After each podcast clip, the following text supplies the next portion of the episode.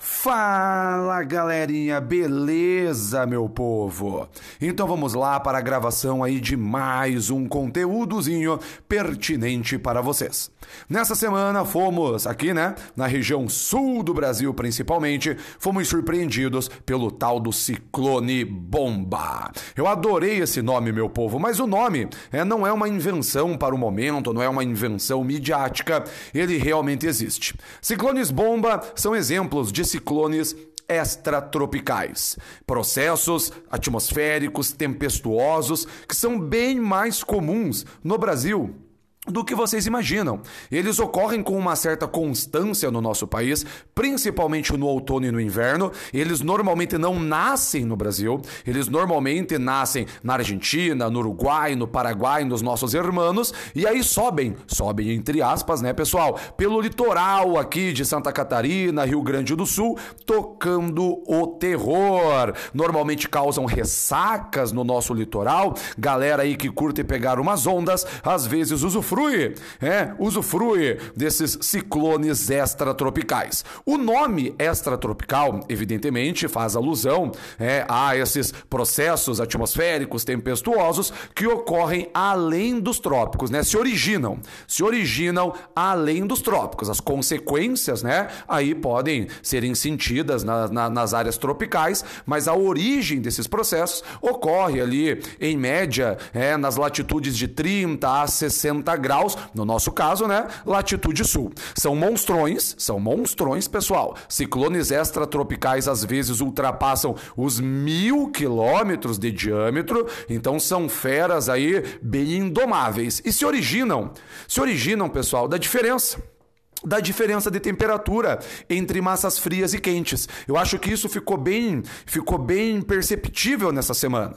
Nós tínhamos uma massa de ar mais aquecida aqui na região litorânea, da região sul do Brasil, é, ou próxima do litoral, e com a chegada de uma frente fria, esse choque frontal, esse choque dos contrários na climatologia é a receita perfeita para dar merda e é a receita perfeita para originar também os dito cujos ciclones extratropicais. Aí a galera me pergunta, professor, não é um furacão? Galera, furacões e ciclones extratropicais são coisitas diferentes, tá? A gente pode dizer assim que são irmãozinhos da climatologia, mas apresentam as suas diferenças. Então, por exemplo, o ciclone extratropical, conforme eu já disse, ele se origina em áreas além dos trópicos. Os furacões, eles têm origem uma origem mais tropical, em águas mais aquecidas, em lugares mais aquecidos.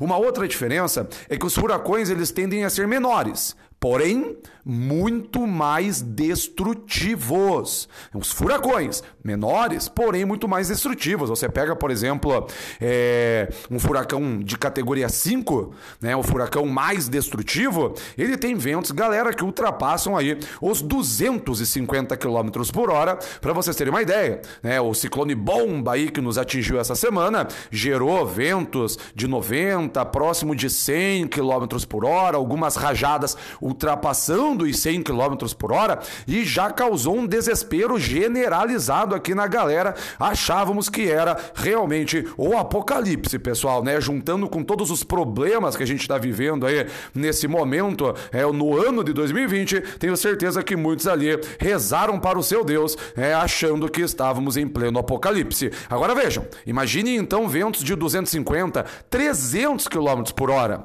que é o que um furacão de categoria 5 pode gerar. Então é um processo muito mais radical da nossa linda e bela climatologia, tá? Porra, professor, então o que a gente teve aqui, esse ciclone extratropical, se comparado a outros processos, ainda é de boa. Ainda é de boa, pessoal. Você pega lá é, Estados Unidos da América, você tem furacões lá muito, muito mais destrutivos do que esse ciclone extratropical que presenciamos essa semana. Mas, professor, no Brasil nunca teve furacão? Aqui no nosso país nunca teve furacão? Olha, pessoal, isso é muito discutido. Não há consenso, mas a maioria dos especialistas eles concordam que o Brasil teve um furacão. Nós tivemos um furacão lá pelos idos de 2004, né? Vocês são pessoas jovens, então talvez não lembrem. E esse furacão ficou conhecido como Catarina. Os furacões eles recebem nomezinhos assim, sabe? É, acho que por serem mais nervosos, né, por serem mais potentes, eles têm esses nomes característicos, né? Os, os Estados Unidos tem até uma tabela de nomes lá no Atlântico Norte para os furacões. Aqui apelidamos ele, chamamos ele de Catarina. Ele aconteceu em 2004 e foi de categoria 2, com ventos ali, pessoal, só para vocês terem uma ideia, uma comparação, né, fazer um comparativo com o que a gente vivenciou essa semana. Esse furacão Catarina, é que foi é, caracterizado com, como categoria 2, ele produziu ventos, galera, é, na base ali de 154 até 177 km por hora. Então, mais destrutivo, mais veloz aí do que o nosso querido ciclone bomba. Para vocês terem uma ideia, o Catarina, galera, ele danificou mais de 60 mil edificações, causou um prejuízo de cerca de 350 milhões de reais, deixou a galera da meteorologia aí de pernas pro ar. Mas, mas é interessante, né, entendermos também esses ciclones extratropicais, o ciclone bomba, que embora seja menos destrutivo, já causou um certo pânico aqui na região sul do Brasil. Espero que vocês tenham gostado, espero que vocês tenham curtido. Até o próximo conteúdo, pessoal. Juízo, se cuidem. Falou!